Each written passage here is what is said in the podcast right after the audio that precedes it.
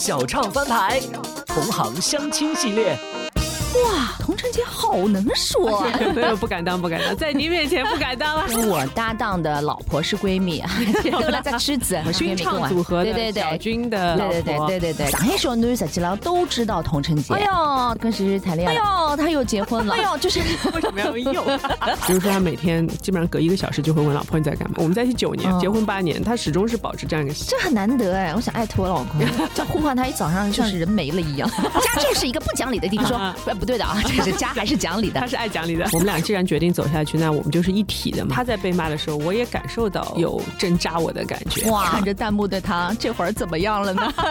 哎呀，你还时时的担心着呢。童老师现在怎么哄他呢？哄得好吗？不然呢？不然现在就应该是民政局见了。Hello，大家好，我是童贞杰，很高兴来到小唱翻牌。周六上午九点，欢迎光临我的正常生活。嘎嘎 C 五，再见的嘞。好，欢迎来到我们今天的小唱翻牌。今天要给大家开小灶啦啊！今天请到的这位同行呢，如果大家听到他的名字，会觉得有一些些，哎，咦，难道好属于同行啦？我告诉大家，他要来抢我们的饭碗啦！啊，让我们有请童晨杰童掌柜。Hello，大家好，我是童晨杰，很高兴来到小唱翻牌。呃，没有想来抢抢饭碗的意思啊，然后也觉得没有这个资格吧。我们属于。半路出家，然后而且现在也是在做自己的播客嘛，嗯，然后啊，正好小畅老师说，哎，有小唱翻牌，那我说，那我们就来就来翻一下我的牌子吧。嗯，就是因为呢，这个童贞杰现在也做了播客，变成了播客主，所以正儿八经真的是我们同行。因为我们今年有一个全新的策划啊，就是所有的用声音表达的这种工作的行业的一些，不管是脱口秀演员呐、导演呐，还是自媒体。啊，各种各样的主播其实都在我们节目当中，呃，有作为嘉宾。今天真的非常高兴啊！播客主 童晨杰 来到我们节目当中。呃，上海小囡实际上都知道童晨杰哦，是吗？啊，上海小女，我印象非常深刻。年龄段的吧，应该是啊。那你一定要戳破我，我也是。呃，我我们因为现在做了播客之后，就还是对自己的受众还是有一个比较清醒的认识。对对，受众画像很清晰了啊。反正我记得我小时候，呃，我要说小时候嘛，我不要那么 残忍。我学生时代。我学生时代啊，就是我印象非常深刻，每天喜欢看电视的，嗯呃，电视频道当中有一阵儿，哎要，童晨杰跟谁谁谈恋爱了。哎呦，他又结婚了！哎呦，就是 为什么要用？不是那个时候，我的意思主要是那个时候，其实童晨杰年纪又小，啊，就二十不到年纪参加那个大赛，然后获得了就属于我们上海模特当中，其实作为全国来说也是模特这一茬当中出道早，然后拿到的奖也是比较高的。然后呢，就是曝光也很多，也很高调，反正就是那种绽放的年纪，你知道吧？然后我就看着就很羡慕啊，姐姐好漂亮哦，又高又瘦的哦。你比我小，你没比我小多少？一点点，有一点点也是八零后吗？对对对，八零后。最近呢，因为嗯，重新回到大家视野当中呢，是因为时尚圈以外的人哈，就是其实时尚圈的人都知道童晨杰在干什么，但是作为我们公众来说，时尚圈以外的人其实对童晨杰最近几年的一些社会活动不是很了解的。直到再见爱人，哎啊，对对对，就是确实有很多人觉得说，就一部分人是以前的老朋友，嗯，说哎，童晨杰。原来你是你是这样子的，我们以前可能只看到过你的外在啊，T 台对，然后不知道你的生活状态，包括你对这个世界是怎么看的，对亲密关系是怎么看的，嗯，然后还有一部分确实是比较新的朋友们，嗯，他们会。知道我开始，就是可能他们以前完全不知道我是干嘛的，或者也不知道我以前的一些往事，所以他们就哎发现哎有这样一个人存在，然后说哎看了节目，然后给我留言啊，然后慢慢才发现哦，原来你以前还有这样这样这样这样的事情，嗯，所以挺有意思的。嗯，其实因为童晨杰是跟我搭档的老婆是闺蜜，搭档的老婆哎，都了在狮子 啊，跟我搭档的老婆是闺蜜，唱组合的小军的。对对对对对对，跟我搭档也认识，所以就是生活呢，其实早有耳闻，但是真的不看节目之前，我完全不知道，嗯，童贞杰如此之人间清醒。就是他的表达让我非常之惊讶，嗯，因为平时能够让你就是滔滔不绝说话的场合，或者是表现你个人的一些看法和思想的场合，并没有那么多。我们看到的，比如说展现外在的，呃，一些方面比较多一点。所以上了这个节目之后，我是稍微有点知道的人哈，我还不是那种完全的局外人，但是我都当时觉得，哇。童晨杰好能说，啊。没有不敢当，不敢当，在您面前不敢当啊！不不不，我说的能说不是说我们这种什么主持人的那种能说会道啊，我就是觉得就是一个女人的表达哈，我不知道是因为阅历的关系，或者是因为你平时的一些累积啊，因为可以看得出来，平时我们把时间花在哪里，那她的其实表达啊，或者是关注的事情啊，她的思考啊，其实通过她的语言是非常清晰的，能够给到的，就是你的那个语言的表达的流畅度，当时令我非常之惊讶和嗯惊喜，所以我后让小畅都惊讶。哎，对，后来所以我觉得你选择播客，我觉得非常非常之正确。嗯嗯，非常就是贴合你的一条这个呃这个发展的道路，我觉得做播客非常好。所以当时那个节目刚刚出来之后，呃，我想你们应该也没有料到，就说后面被大家议论成这个样子吧。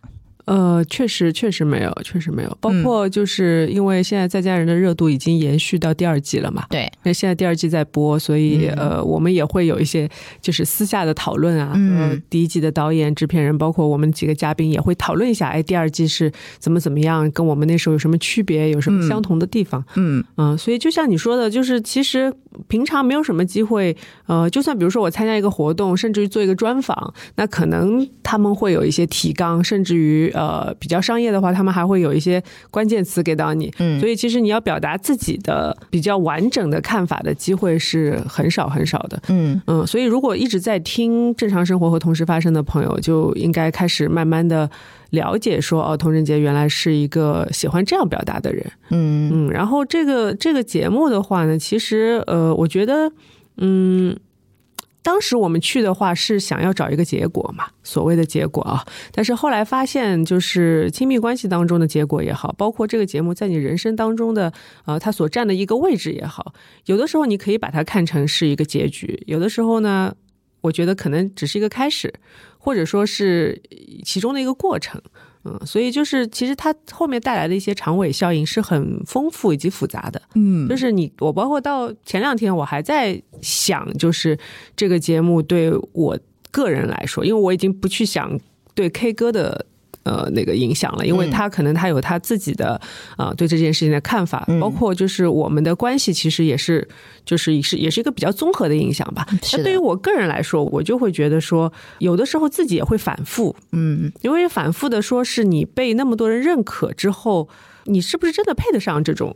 赞美，嗯，或者说像你说的，爱童人节就是很能很能表达，很人间清醒。但是我有的时候也在想，这是这个这个东西，就是这个这些表达对观众来说，包括对听到这些话的人来说，究竟会对他们产生一些什么样的影响？嗯嗯，所以就是现在是处于这个阶段，因为其实呃，来问在家人的嘉宾也好，包括串台的主播也好，很多很多。对，但是每一个阶段，我觉得我可能给出的感受和答案都会有点不一样。对，刚上完节目，那个热度还在的时候。是一种想法，过了一段时间，有一段冷静期，冷静期又有一段想法。嗯，我们女生有的时候互相之间聊天的时候，就是你有没有那种感受？就是我非常想，呃，尤其是两个人争执不下的时候，因为我们经常说。家不是一个什么争对错的地方呀，啊，家其实就是一个不是讲理的地方啊。我经常跟小军这个开玩笑说，家就是一个不讲理的地方。他说，呃，不对的啊，不是家还是讲理的，他是爱讲理的，就是不是说家一定要就是评判出来谁对谁错。但是我个人经常会有这种时刻，就是，哎，我跟你讲不明白，我现在最好有第三个人，哎，坐在我们旁边，非常客观的能够听听我，听听你。来评评理，这种就是我非常愿意引进这种机制。对，所以呢，在国外呢，其实非常普遍的有那种婚姻咨询，或者是有专业人士去帮助你去处理这个亲密关系当中，你们嗯，如果能够跳脱旁人的那些这个对吧？这个视野就是换一个视角，旁旁人怎么去看待你们？但是我们中国好像就是至少周围还没有人对，好像做这些没有没有这个习惯，都是说家丑不可外扬嘛。而且我特别。就这个事儿，我还咨询过身边的人。我说，如果现在就是在上海这个城市，上海因为还是比较各方面的这个呃这个处理方式啊比较领先的一个地方，如果在婚姻的这样一个过程当中引入这样一个什么所谓婚姻咨询的机制，有是有的，就是没有普遍，对，普及率很低，知晓度也不高。嗯，如果是引入这样一个机制，你们呃周围的人都愿意吗？就多数的男生，我很少有听，就是尤其是男生哈，嗯，不想去，觉得没用。是的，不想告诉别人，浪费钱。嗯，你 你说的很直白，就他说。第一，首先家里的这些事儿要跟外人所道，道不清。然后呢，又觉得，哎，这些破事儿就是你找另外一个人有什么好说的啦？那我说不清楚，我们两个人自己弄弄不明白了，还找第三个人说。对，哎，这个节目就相当于，就我不是说婚礼咨询啊，就相当于把两个人的关系如此私密的关系，他其实通过相处啊什么的，不管是言语的表达还是行为的相处，其实真人秀大家都看在眼里，那么多人看，突然之间。多出了那么多张嘴巴，弹幕在飞，对吧？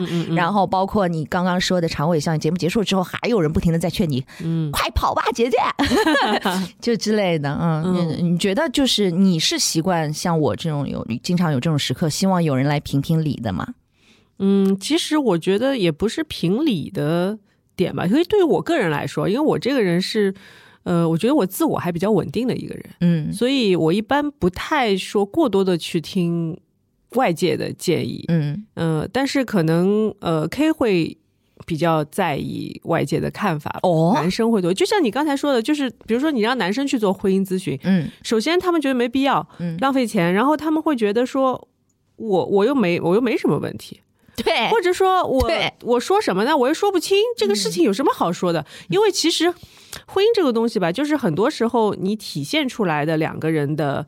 呃，看法和观念的不同，其实 就是就是在一些很小的事情上面，嗯，就是鸡毛蒜皮的事情。有的时候你说着说着，说到一半，你自己都不想说了，就觉得这件事儿非常无聊。是的，但是你在节目上吧，就是你好像被赋予了一种义务责任，去把这件事情给他说清楚，即便自己觉得呃也模模糊糊的，或者说自己没什么问题的事情。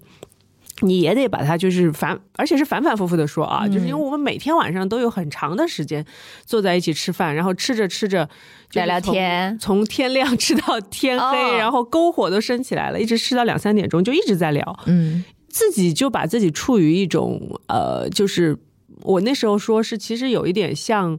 把你扔在一个荒野里面，你没有任何的通讯，没有任何的呃多余的东西，就相对封闭的环境。对你的你的身边就只只有你最基本的一些生活的用品，呃，你最亲密的那个人，然后就在那里听你讲，所以你会呃进入一种类似真空的环境吧。嗯嗯，就是因为你在那里讲的时候，其实你也并不知道将来录完之后会出现什么效果，剪辑完了之后拿出来，包括配上各种音乐、图片。文案之后会出现，对别人来说是一个什么反应？嗯嗯，但是我觉得，就像前面说，对我来说的话，其实外界的声音基本上很难去让我有很多的去去动摇、顾及到这些这些这些声音，因为我觉得还是跟我的经历有关系的，就是我小时候的经历，包括就是第一次婚姻的经历也好，其实都是一直处于被别人评论的很多的这种啊，你一方面是已经习惯了，还是说就是这一方面你自己的个性也是那种非常独立。相信自己的直觉，然后如果决定的事情，别人是动摇不了的。我觉得这个呃，你后面说的第二条，就是所谓的独立的这种观念，嗯，其实也是在这些呃纷纷扰扰的各种的评论之后，你慢慢去总结和提炼出来的，嗯。呃，所以我很能理解说，就是有的像给我写信的也好啊，或者说评论的女生也好，因为女生居多嘛，嗯。嗯，其实还男生也占很大一部分，只是他没有来跟你讲，嗯，但他他们会就是可能还处于我我相对比较年轻的时候的一个状态，嗯。就是因为你这些评论的话，你一开始是无意识的，无意识的被评论说，哎，你们两个好配也好，或者说你们俩不合适也好，或者说，哎，你家里怎么怎么怎么样也好，就是你一开始会被这些评论影响的非常严重的，就是你整个人，因为你还没有完全的很坚定的主心骨的时候，你会被呃带跑的。那个阶段是你第一段婚姻的阶段吗？呃，包括我小时候，就是因为我是单亲家庭嘛，所以跟着妈妈的话，也会有很多各种各样的讲法。对，就是好听的不好听的吧，就各种都有。但是你小时候就会被呃，比如说有人夸了你，你就会觉得哦，原来我是我是这样的啊，就是你会在别人的评价中去寻找到自己的价值。嗯嗯，然后包括别人一批评你，你会你就会反应很大。哦，原来你那么不喜欢我啊！但是可能别人也只是对你的某一个事情随口一句，对的，就很放心上。是的，所以就是你其实是这个阶段是最初期的阶段，就是你是无意识的在被评价，然后你会被各。种评论拉扯着走，然后到了第二个阶段，就是你开始有意识的去听这些评价了。就是说，你评价我 OK，我觉得没问题，然后我自己来判断。你会筛选了，对的，你开始去判断，比如说。呃，那最初的肯定是我就筛选好的嘛，就是对我好的嘛，就好的我就很听得进去，不好的就我就是你们都是放屁。对我们有过这个阶段，就是满屏的评论里，呃，就是啊，好爱你啊，好喜欢啊，啪啪啪啪，好讨厌你。一百条当中大概有一条，你成功吸引了我的注意力，对这种，但是已经不会对你造成很大的影响了。嗯，然后你会有意识的去让这些评论进来，进来，进来，然后就觉得哦，要留下的不留下的，你自己会有一个。评判的标准了，嗯，然后到了后期，就是在参加再见爱人包括播出的这一段时期，其实那些评论已经就是相对来说，我就像有一个就是你知道蚂蚁森林的那个防护罩吗？金钟罩，对，有有一个防护罩，它虽然淡淡的、薄薄的，但是它可以起到一些反射的效果，看得见，但是我已经不会很强烈的受到它的影响了。是的，一般进不来，因为你在那么多的评论之后，你开始知道哦。他们会对你起到什么作用？嗯，同时你会不会因为这些东西而去改变自己一些什么东西？嗯，或者说你觉得我已经，我觉得我已经调整到了一个我自己觉得比较舒服的状态了，所以一般的评论就不会有太大的影响了，除非你给我一个全新的视角。嗯，那我想，哦，那我可能从。上上下下、左左右右、上面的底部来看一下，说我我是不是哎这方面是不是被你看到了一些我没有注意的东西？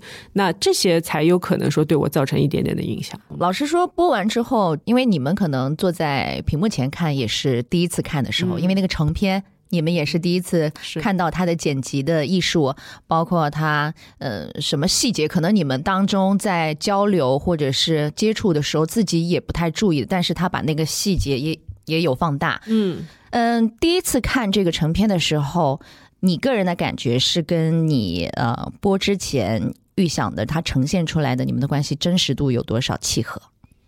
我觉得还是比较还原度还是很高的，是吗？那 K 哥怎么认为？K 哥就说：“我说这句话不是这个意思。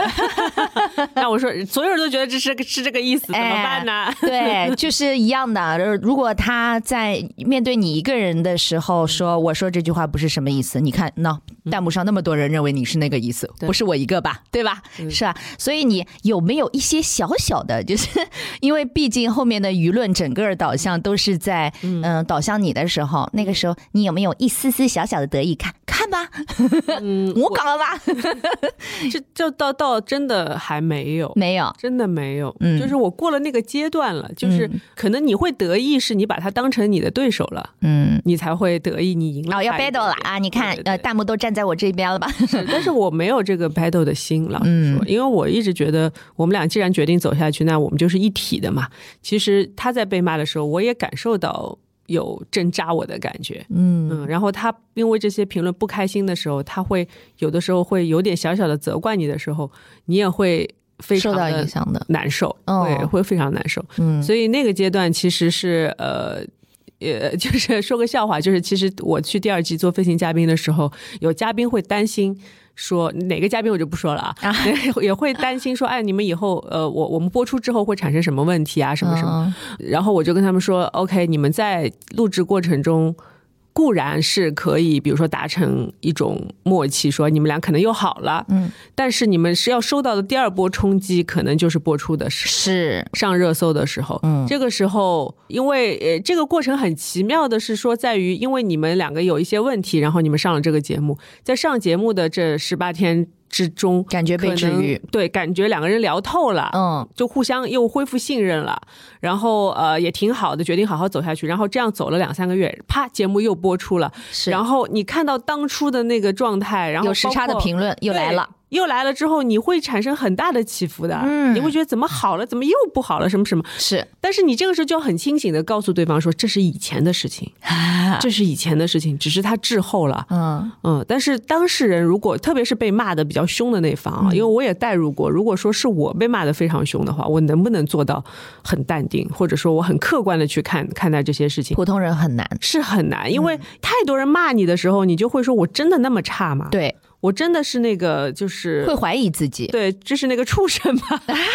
就是骂的这么狠的吧？对，真的会有人骂的，然后真的就是叫你去死啊，什么都都都会有。嗯嗯，虽然我也是，就我没有骂那么狠啊，就是我是 我是就是误会，我是现在算是自己觉觉得自己是误会，我反而是其一，就是至少播出的时候，包括我看到身边的朋友啊，包括你的，我们都共同的朋友在朋友圈里面就放的，我就一律在下面留言说，哎呀。叫他不要给 K K 生孩子，不要不要不要，千万不要。然后 就是，确实现在也没有决定要生。沈老师在他朋友圈里面转发当时的那个节目的这个呃动态啊、评论啊的什么时候，然后我也在沈老师的朋友圈下面留言说，K K 怎么这么不可理喻？就是就是整个你知道，女孩子看这类情绪很激动的，然后共情能力特别强的时候，我就觉得，哎呀。就是这个样子的，我跟你说，讲不通的，不要跟他说了，千万不要给他支持。我我觉得真的是很多女孩子都会有，都会很容易共情，对。然后男生就会觉得，呃，站在另外一个立场，你们干嘛啦？你们就是也没那么吓人嘛，何必呢？然后有一次我在节目全部结束之后，我有一次在沈老师，每一集都看了，我每一集我超级粉丝好吗？对，加更也看，对，充会员看，加更也看，第二季也追。然后我有一次在沈老师在别的呃自己的一个。播客当中聊这一期节目的时候，他就说，其实他也收到身边的很多朋友的反馈，包括一些这个对嘉宾的网暴，他也看在眼里。然后他说：“你们觉得童晨杰是人间清醒吗？你们觉得对他的呃判断力也好，对他独立思考的能力，你们信任吗？你们如果真的是信任他的，并且是也真的觉得啊，因为你们不是都是说小姐姐就是独美棒，怎么怎么就是你们非常赞赏他的同时，你们。不要忘记了，K K 也是他的选择之一。他为什么会做出这个选择？K K 一定有你们看不到的，他身上的童晨杰非常吸引他的点，非常认可他的点。这些东西可能不在屏幕当中被你们所看到，但是既然你们相信，嗯，同，你们就要相信他的选择，他没有这么。原话我忘记了，反正他的意思就是他没这么糊涂，哎，他没怎么觉得你们什么觉得哎脑子不清楚啦什么的，凭什么他在其他地方很清楚，就在这个地方不清楚？你们真的以为他是恋爱脑吗？就是没那么简单这个事情，很多事情其实屏幕上面呃没有完整的展现给你们，包括在这一集的时候，我觉得呃因为也有某位嘉宾被网暴的也很厉害嘛，一位女嘉宾，然后沈老师说了一句非常暖心的话，在这个点评的时候，他说嗯。我们现在在分析他的问题，但是我不希望屏幕前的大家把我们专家的话作为武器，在你们现实生活当中跟另一半相处的时候，作为攻击他的武器。说看专家就是这样说的吧，你跟屏幕里面的那个谁谁谁一模一样，千万不要把它当做一个武器。所以我觉得能从这一点去共情嘉宾，我觉得真的蛮暖的。所以后来我也检讨了我自己啊，啊，你现现在也是没没没，我检讨了我自己曾经对 KK 出言不逊的这一趴，就是。我就想，嗯，沈老师说的真的很有道理。然后我，你刚刚说的那个有时差的那个舆论的网暴啊，我当时我因为做这行，我非常清楚。播出的时候，对于你们来说又是这个考验，所以那段时间我偷偷的也会翻一下你们的微博，看看 状态怎么样。我心，我当时是觉得真为 K K 捏把汗，因为他看上去节目里面看上去情绪也是一个波动挺厉害的，挺难控制自己情绪的一个男的。然后我就想，哇，这波评论又要来了，看着弹幕的他这会儿怎么样了呢？哎呀，你还时时的担心着呢。对对对，然后我就想，哇，童老师现在怎么哄他呢？哄的好吗？啊，嗯，我就就对这点来说，我还是有一点我自己的底气吧。嗯，你当时是稳住他了是吧？嗯，那不然呢？不然现在就应该是民政局见了。啊，对，就是我觉得还是一个你对我，我一直说对婚姻啊这个东西，你要有信念感和信仰。嗯。我觉得有时候人一个人待着，哪怕你不结婚，你没有任何亲密关系，你对生存这件事情也是需要有信仰。是，所以就说婚姻的话，如果你觉得它是一个 bullshit 的东西，那你就不会对它产生信念感，你就会觉得我一碰到不对的事情、不好的东西，或者对方让你觉得不舒服的地方，我就马上想离婚，马上想跑，甚至于谈恋爱、亲密关系就是都是这样的，甚至带有那种心态就是。我其实带着一种悲观和不信任走入它，然后我就等着那一天发生。发生完了之后，仿佛我心里的一块石头落地了。你看，我说吧，它就是不可信的，对吧？是的，就是这个东西吧，就是你反正心理学上有个什么说法，我也忘了。就像你说的，悲观主义现在其实挺挺普遍的。嗯，因为我身边很多朋友，他们要准备走进亲密关系的时候，都其实都是带着一种预设进去的。嗯，这种预设就是这个人肯定会有一个点会让我觉得非常不好，然后那个时候我就可以脱身了。嗯嗯，就是然后我们现在很容易说什么上头啊、下头啊，对吧？比如说对一个人很痴迷。或者说很很喜欢的时候，就是很上头的时候嘛。嗯，然后你就会去潜移默化的去找这个人让你下头的点，然后所谓的让自己对他下头之后，你就可以走出这段感情了，然后你就轻松了。嗯，但是我觉得这始终不是一段嗯很健康的亲密关系。很健康的亲密关系，我觉得还是像我刚才说的，就是还是你要存在信念感在里面的。就是说，如果我现在给你一个命题作文，你们俩就是要一起待在一起，起码十年。这十年你要怎么把它这段关系维持下去，同时让双方觉得还不错？嗯，我不说完全太幸福吧，但是就是说你觉得两个人待在一起还是比一个人好，或者说两个人都能互相的在这十年起码有一个成长。对吧？嗯就是有没有可能用这种概念去经营你的亲密关系？嗯，我这是我一直在想的。同时，其实我我这人的性格吧，我就是要么我不开始，如果我我开始的话，我会很想把这段关系就是长长久久的去相处下去，因为我是一个非常非常不喜欢分别的人。嗯，我是非常不擅长分别的人，就是我每一次分别，不管是我提出来还是别人提出来的，我都会。经历一段很长时间的很难受的过程，嗯嗯，因为我觉得情感这个东西非常珍贵，就两个人产生感情啊，包括朋友之间也是，就比如说我们有一段朋友关系，然后有一段时间特别好。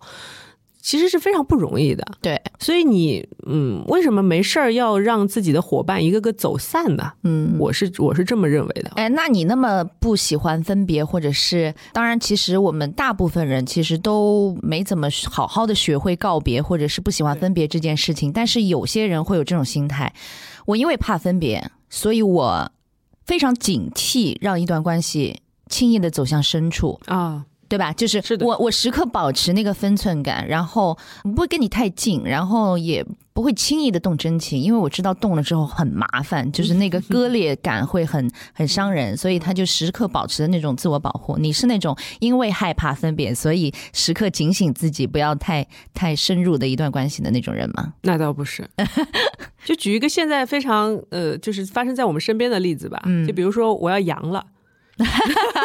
是吧？你是浅扬一下呢，还是好好扬一下？嗯，你是彻彻底底来扬一次啊？我把这个流程走完啊？对，还是还是说我我那？当然这个是有有点稍微有点偏颇啊。但是你可你你就是说你有的事儿你是你不要去刻意的去控制，嗯，控制的过多，特别是自己的情感，嗯，你你。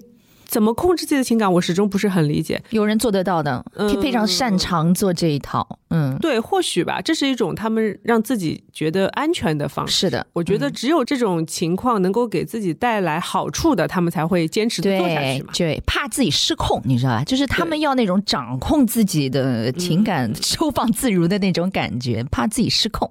但你觉得，就是我现在问你啊，你觉得人的命运是可以由自己完全掌控的吗？呃，我我其实挺幸运的，嗯，就是在适度的范围之内，我做我的努力，但是其实我我经常就是嗯。看天命，对，就是我们经常说一个所谓的极限在哪里，嗯，就是你工作也好，你呃生活也好，你感情也好，你这个极限到底在哪里？嗯，就是这个分寸到底在哪里？其实最难的是这个事情，我觉得，嗯，对，就是对每个人来说，可能这个 limit 是不一样的，对。对我而言，比如说我很喜欢一个人，很爱一个人，那到了某一个程度的话，我觉得还还 OK，还在我的范围之内。那这个就可能跟你的能力范围的广度是有关系的。嗯，就是同时你对自己这个广度的是有一定的认知的。你觉得在这个维度里面，我是可以控制的，哪怕我呃失去他，或者我跟他分开，我会有一段很难过的日子。但是我也知道，呃，我自己。大概可以承受多少，以及我多久可以走出来？那这个都是需要你放点理性进去的，嗯，而不是说把你的理性放在说控制情感里面。哦，我觉得这个事儿就，嗯，反正是我的看法啊。我觉得，我觉得感情这个事儿，挺难得的。嗯你要怎么样去形成你的整个对于情感的审美？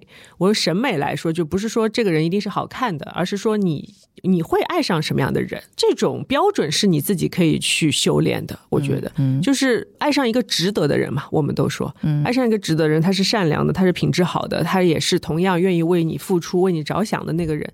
那我觉得你在他心里也有位置，他在你心里也有位置的情况下，这段感情就不亏，嗯，就怎么都不会亏。不枉今生了。对，哪怕你最后因为各种各样的原因，现实的原因也好，你们俩情感的原因、成长不同步也好，各种各样的原因，呃，将来不能走在一起。但是这一段确实，我觉得如果你要在一开始就去控制它的话，会是一件很可惜的事情。哎，所以我们以前节目里面聊过一个类似辩题的这样一个话题哈、就跟大家探讨过，说是从来没有在一起嗯更遗憾，还是在一起了之后又分开了遗憾？嗯，我觉得是没有在一起会比较遗憾，从来没有在一起，从来没有在，就是从来没有在一起，不是说没遇见啊，就是嗯遇见是遇见的，但是从来没有在一起。我觉得没有在一起会比较遗憾。哦，你选择这个答案，是的，在一起再分开，我其实我说我不喜欢分开，是我想要去长长久久保持一段关系的动力，嗯不是说我真的就不能接受分开。嗯，而且我相信，如果我在这段关系中很珍惜，然后很用心的话，你会尽力去维持。对尽力去维持。我说的是维持的这个动力，但是如果分开的话，我是不会说去很害怕他的。嗯嗯，就是我我说的害怕是我不擅长，嗯，不是说并是并不是说这件事情千万不能发生，对的，啊我会杜绝它的发生。嗯而是说我我我我因为不喜欢分开，所以我尽量去维持。嗯但是他到了某一天，对方一定要走，或者我觉得实在维持不下去了，嗯那其实对我来说是没有什么很大的遗憾的，嗯因为我们都尽力了。就是我们真正的缘分，可能就在这这几年当中。那你说的性命啊，我可以放到这里来用，嗯就，说这个是无能为力了，因为尽管我们很用心，但是无能为力。尽人事了。对的，嗯但是从来没有在一起说你们两个可能很有感觉。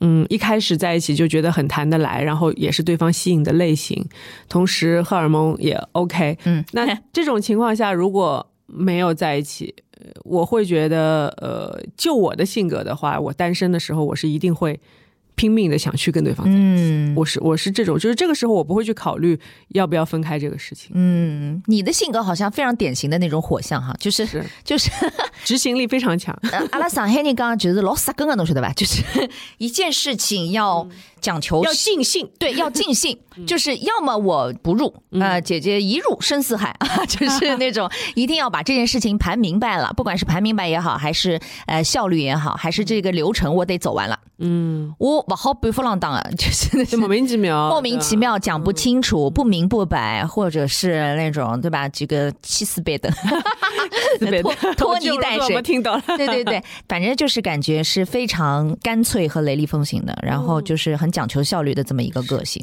因为人人生在世，你的体验的时间不多的呀，对吧？人生苦短啊，对啊，你就是你可以选择自己要体验什么项目。是的，你是带着那种进入游乐场的心态去体验人生的、啊。对对，因为我是射手座嘛，就是以玩为前提，这件事情嗯好不好玩？嗯，当然，我不是真的去玩玩感玩什么东西，懂懂而是说你在是。你在人生当中你要 enjoy 一些东西，你喜欢的东西，对。你觉得不可或缺的东西。如果你嗯平平淡淡，嗯没有什么起伏的过一辈子，当然有的人也会觉得哦这样挺挺安全的，嗯。然后挺挺那个什么，但是你总要经历一些事情嘛，对。对吧？你总要经历一些事情，哪怕是你自己的事情不去主动的经历，那大社会大环境的事情，你还是会要去经历的呀。因为人生大家的终点其实都是一样的呀。对的，对吧啦？你小心翼翼算计这算计那，把自己保护的好好的，最后谁不进棺材了？对，骨灰骨灰盒，骨灰盒。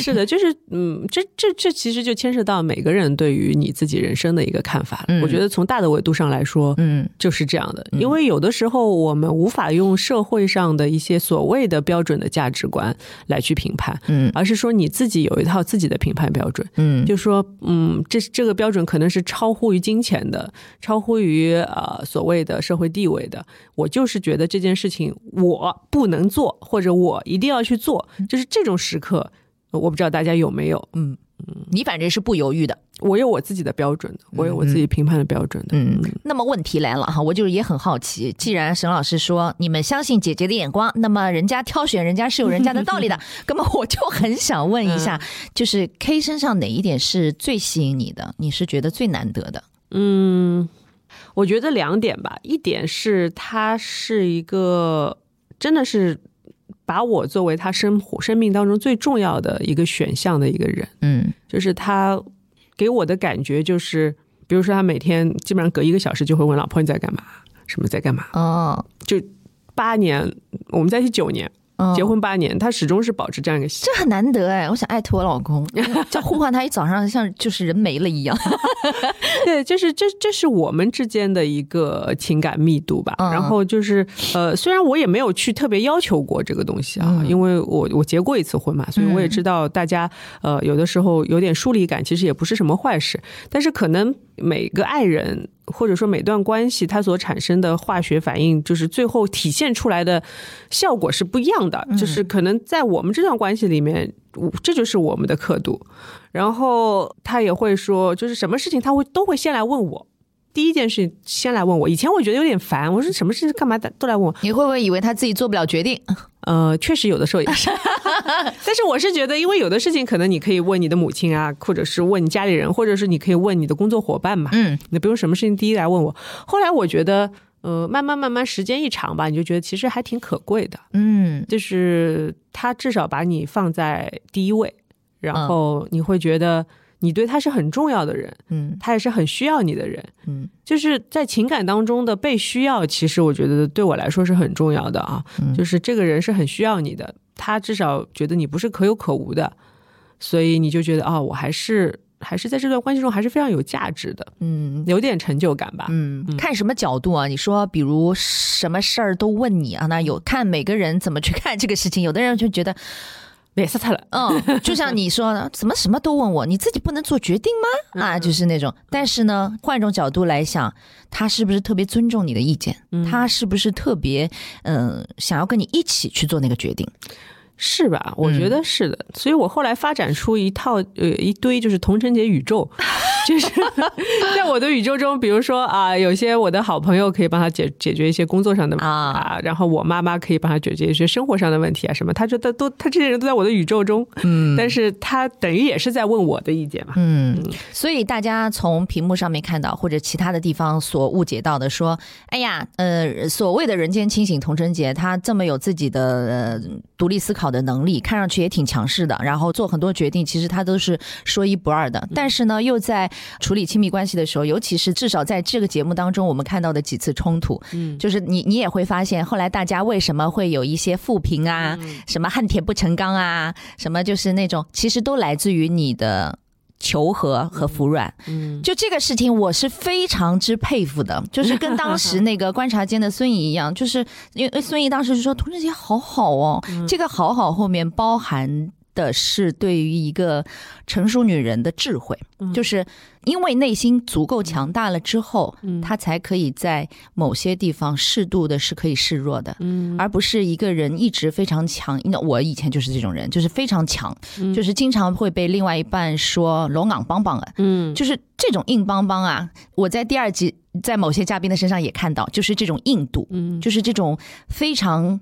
嗯，强势被人误解说，嗯，怎么这么讲不通啊，或者什么一点都不柔软这种，对，其实我非常能看到这样的人，他的背后心里的那种脆弱，他就是因为心理不够强大，就是不够强大，甚至有的时候是不够自信，或者是有的自卑露怯的时候，他越是要展现那种非常鹰派、非常强硬的姿态，但是如果足够强大了之后，其实真的。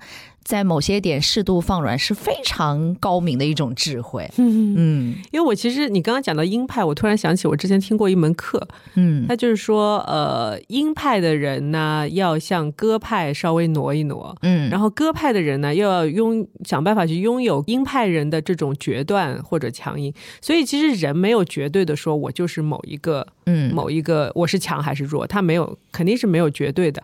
就是你首先要接受这个概念，就是嗯，我觉得对我来说，就是你碰到什么事情，你自己有一个判断，同时你对整个事情，就包括我对像我就是对整段婚姻，其实我是有我自己的一个判断标准的，嗯，就是呃，我觉得我不想把它呃节目中那些表现，你把它称为。服软啊，我觉得不是，也不是服软。复评当中是这么说的。复评，我我不是很 care 复评啦。其实就是在节目全部录完的时候，我的我的编导，我的 P D 也在担心跟我说：“哎，童老师，你这样的话会不会将来有人会来骂你啊什么的？”对，我说：“哦，居然有人会为了这种事情来骂我。”有的，有的，嗯，没有，我就想说，哎，他们的看法挺挺有意思的。我只能这么觉得啊，就是说他们可能不是太明白亲密关系。当中的一些很微妙的一些东西，是他们可能就把它看成两人之间的 battle，就像你之前说的，我们在一个较量之下，嗯，这一局你怎么能服软呢？你输了吧，就在那种，对吧？不是啊，但是婚姻不是，如果说句很俗套的话，应该是两个人共同战斗这个世界嘛？是。而不是说两个人之间互相先打一局。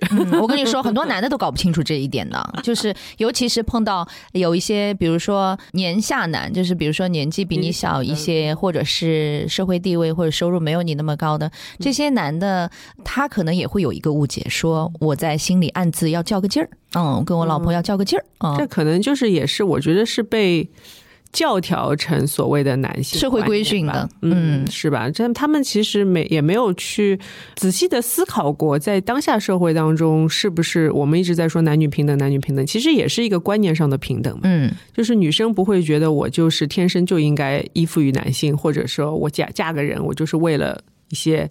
呃，以后衣食无忧啊之类的这种目的了，对吧？那对于男性来说，也其实也可以慢慢的走出这种框架，说我一定要比女生强，我一定是养家的那一个，对，或者说我一定要就是在某一个某一个就是面子上我要过你，对吧？其实这个都不存在，因为我们就是如果要讲平等的话，其实就是人和人嘛，嗯，就是你不要去去过度的去强调他的性别，人和人之间。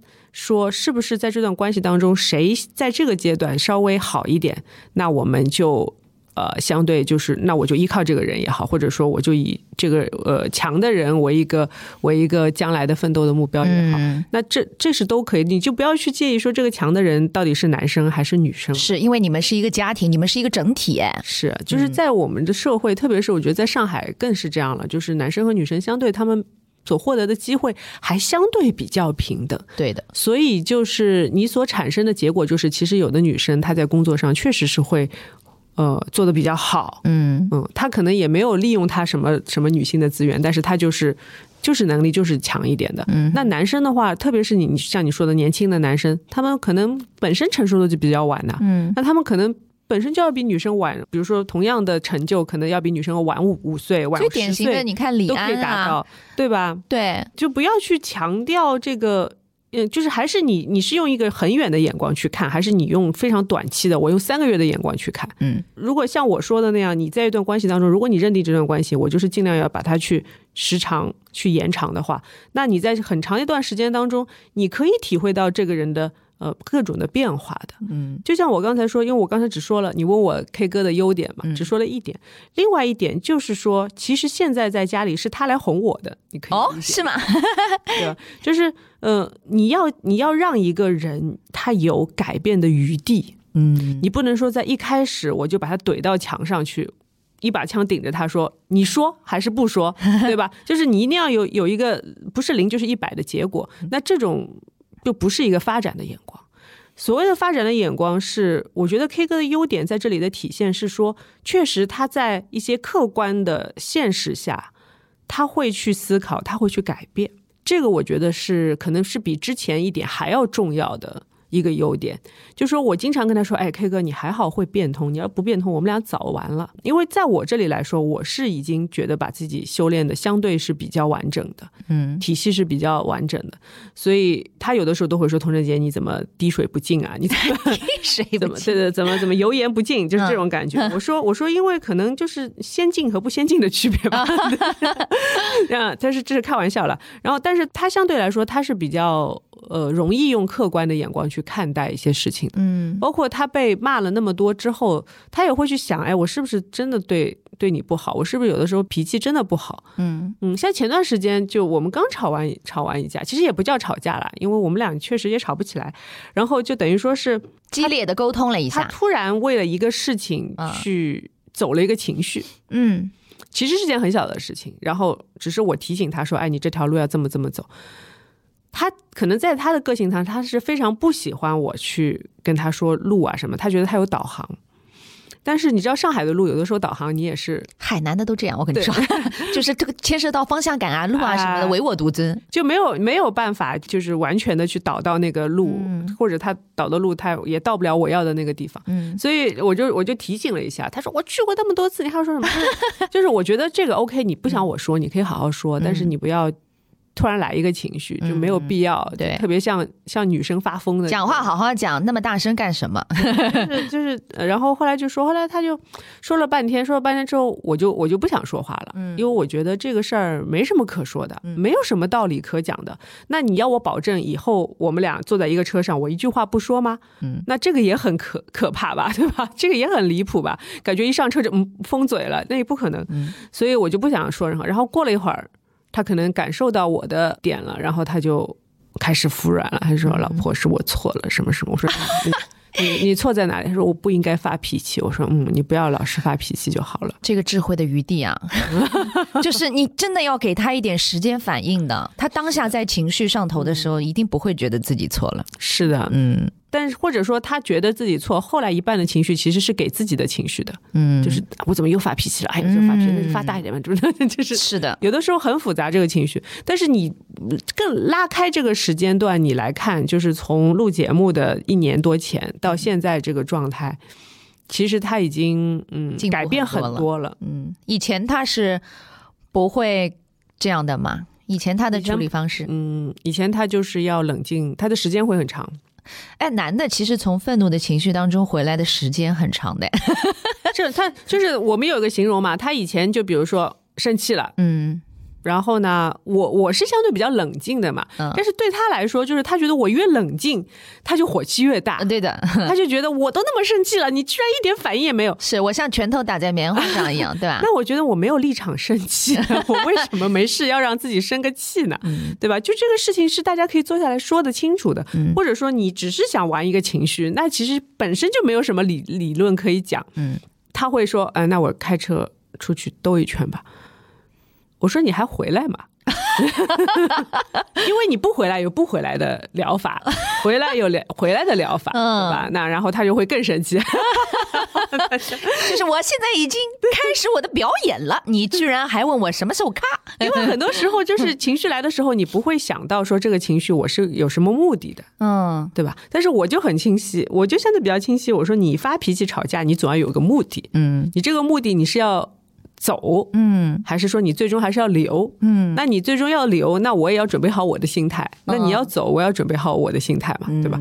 他他渐渐就了解我的思维模式了。嗯所以他一开始就比如说开车出去兜个半个小时，然后渐渐的呢就变成去楼下走十分钟，然后再接下来他在客厅转一圈就好了。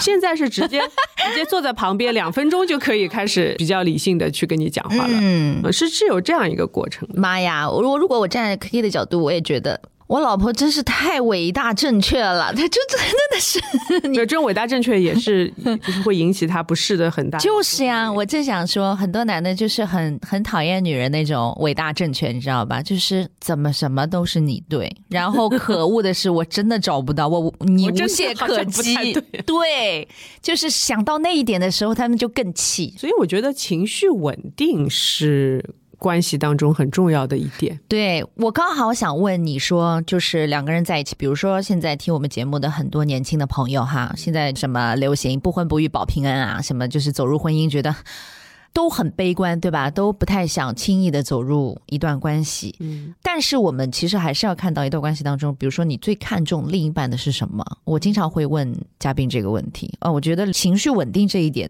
太重要了。嗯，情绪稳定，不管对于男人和女人来说，同样的重要。就是它对于解决问题来说相当重要。嗯，是，我觉得就是情绪这个东西吧，就是呃，当然你们在爱的比较浓烈的时候，特别是初期啊，就是天雷蹦碰地火，然后就是那种也还也还没有到说我们真的是不是决定这段关系是不是长久的这个过程，没有去理性思考的时候，其实你是很容易做很多蠢事的，嗯，说很多蠢话，还很抓马的。我跟你说，对自己都自己就是，因为我都会有的时候有点抓马的，有点有点言情小说这种讲啊，啊，要么就后面就到武侠小说了。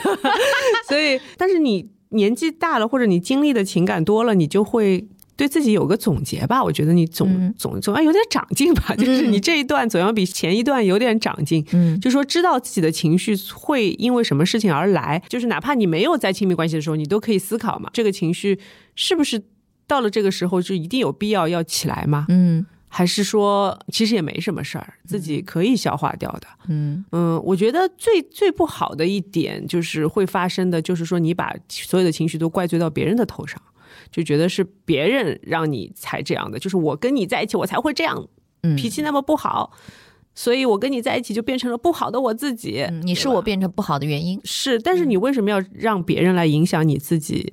的行为模式呢？就是你是可以自己来控制自己的，不是吗？嗯，而且人生在世，我觉得关系。只是你人生的某一个部分吧，嗯，你个人还是说你要处理好跟自己的关系，嗯，所以情绪就是我觉得从这个基础来出发的话，你相对会比较好控制一点。嗯，你刚刚说到那个导航的那一段，你直接让我想起来，我跟我老公当时第一次吵的大架的，就是因为两个人在车里，就是因为倒的一条路什么，然后他他相信机器，他不相信我，然后他嫌我很啰嗦，然后当时你知道就是情绪处理事情有多可怕，我当时挺着还挺着个大肚子哦，然后就是。是路当中夺门而出 啊！这种事情我也干过的，就是头也不回，然后接下来是电话不接，手机关机，就是这种，然后就是要演那上演那一套知道吗？然后他就是当时也是很生气的时候，吵得上头的时候，他也很生气，完全忘记你什么处境，挺着肚子会去遭遇什么。后来自己大概在车里越想越不对，妈呀！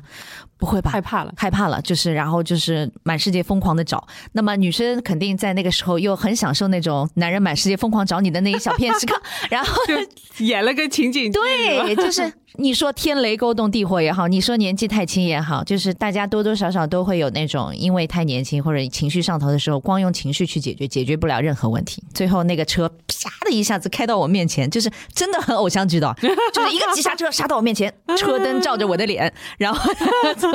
但是你没觉得这种事情后来回忆起来也还是蛮哎蛮好笑的，真的蛮好笑的，也蛮甜的。就是有的时候你进入一个极端的环境吧，然后这个人他还是会来在意你，嗯嗯，因为你反过来想，如果他就不管你了，那是不是就要就要走离婚准续？对，然后趁那个事情当下，我就可以呃顺势的台阶也铺好了，我就可以顺势的要求他下一次不许再这么把我扔下来，就是这这句话已经铺好了。哎，不是你自己走的吗？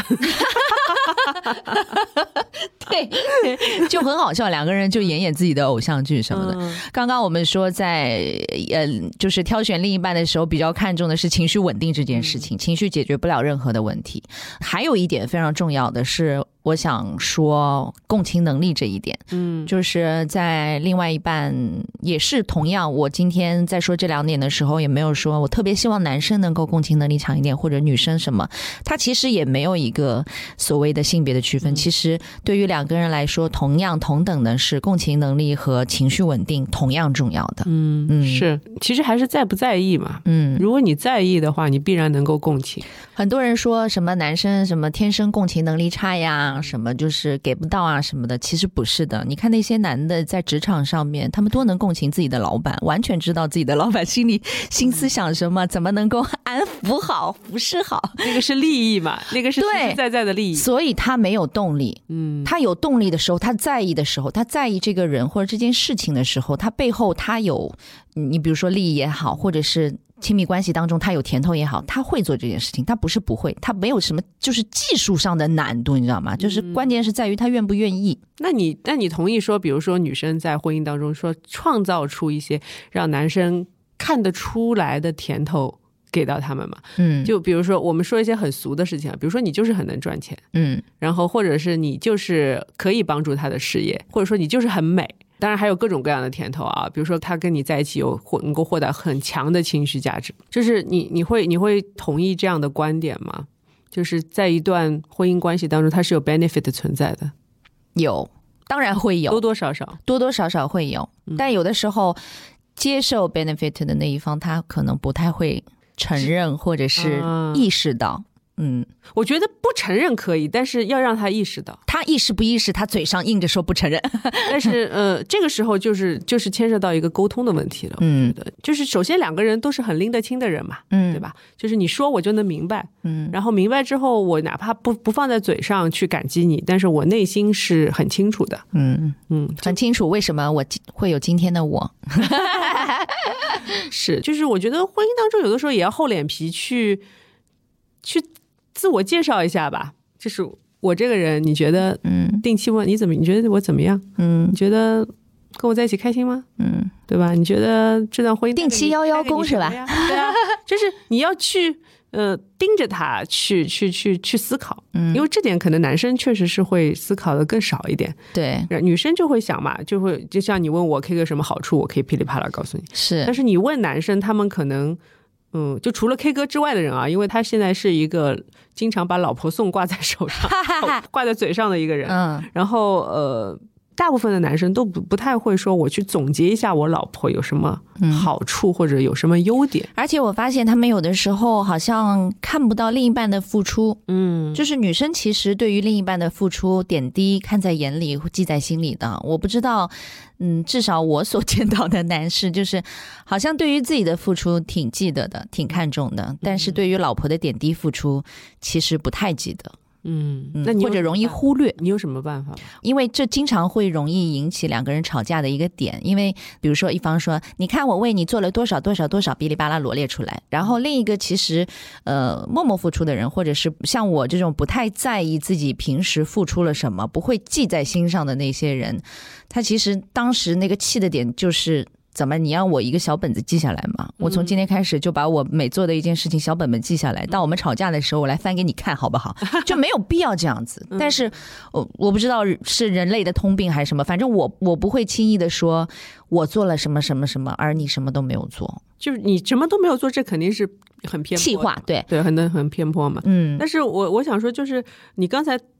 提到一个人类的天性，这个其实很有意思。嗯，就是呃，我有的时候也会在想，就是 OK，固然我们是相爱的一对人，然后我们共同生活那么久，互相了解也好，但是站在一个你说生物学的这种角度来看，我们都还是人嘛。嗯，比如说人，他就会有一些劣根性，他就会有他的天性。比如说他就是慕强的，人本身就是慕强，慕强的另一面就是凌弱了。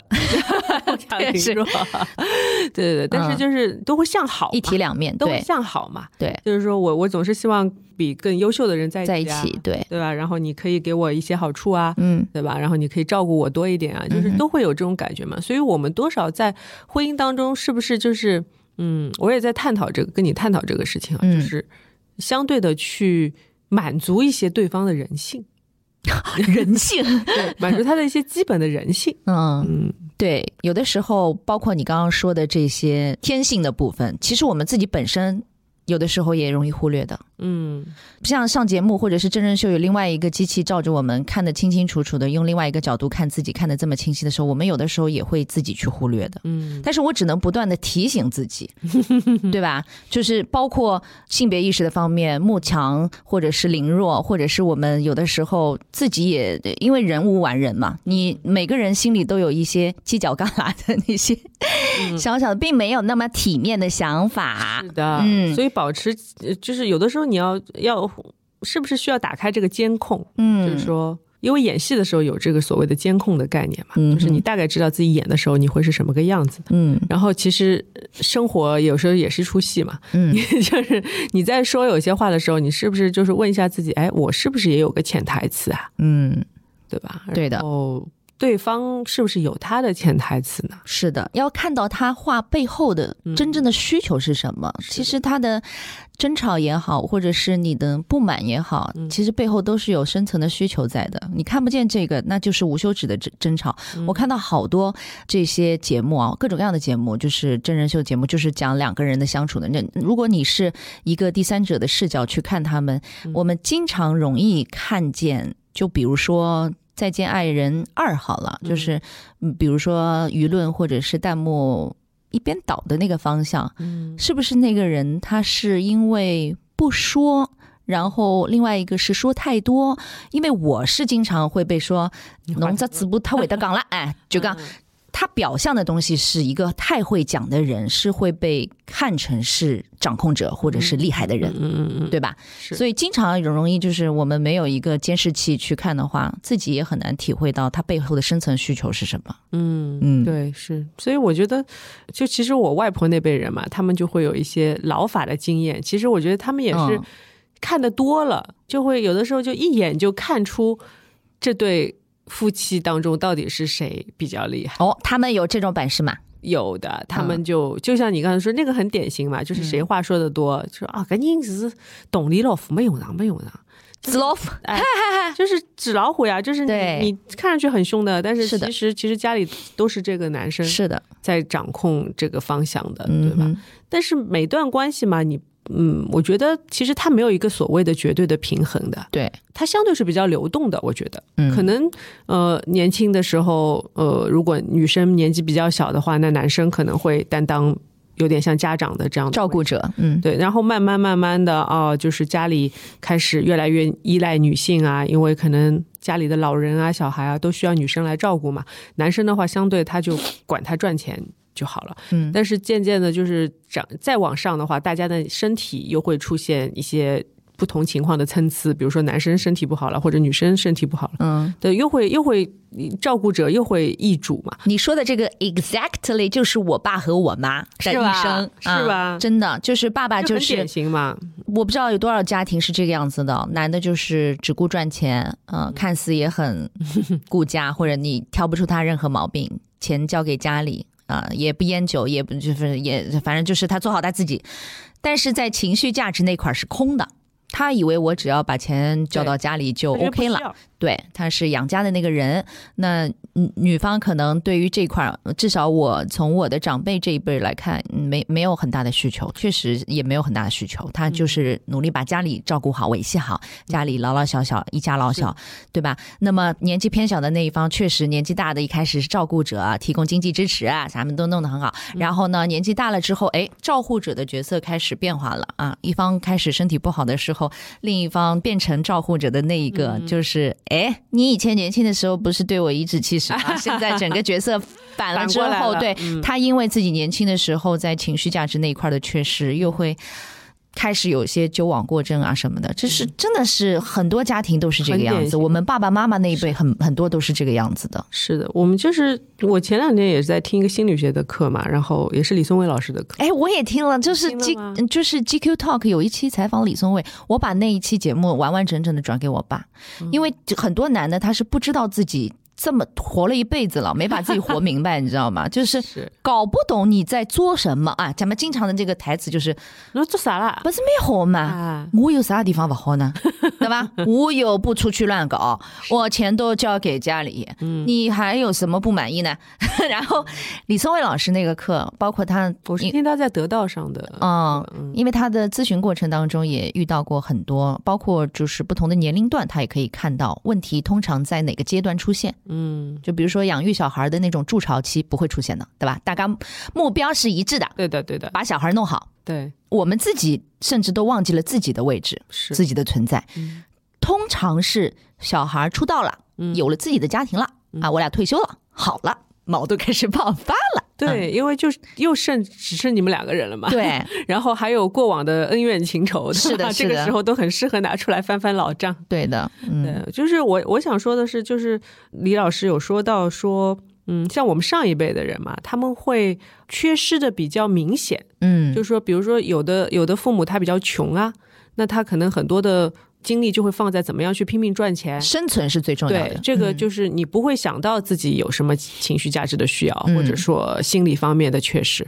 然后到了我们这一代呢，我们又非常流行讲原生家庭，哎因为我们父母的他们这样的情况，所以导致我们小时候可能会啊、呃面临一些不太科学的被养育啊，或者说没有在小时候得到很多的关心啊主要。是心理层面这一块照顾的不够，是的，嗯，所以就是我们也是，其实也是用比较缺失的这一方面来呃理解心理学吧，就觉得心理学就是不停的来治愈你的原生家庭嗯。给你带来的创伤。对，但是到了我们的下一代呢，情况又会发生变化，就是说，太关注了是吧？是的，就就是好像他们没有什么特别缺的东西了。嗯。所以你用缺失来理解是就就不行了，嗯。他们反而变得说非常个人化，就是非常注重自己的感受，嗯，那这个如果每一个个体都非常注重自己的感受的又不对了，又会产生 对对又会产生就是哎，我好像什么也不缺，我也不缺钱，我也不缺人爱，我也挺好看的，然后我也赚的，我也工作也不错，但是我就是不开心，嗯，对吧？这个问题就是我觉得确实挺有意思的。是的，每一代好像面临的问题都是不一样的啊，而且每一代人都觉得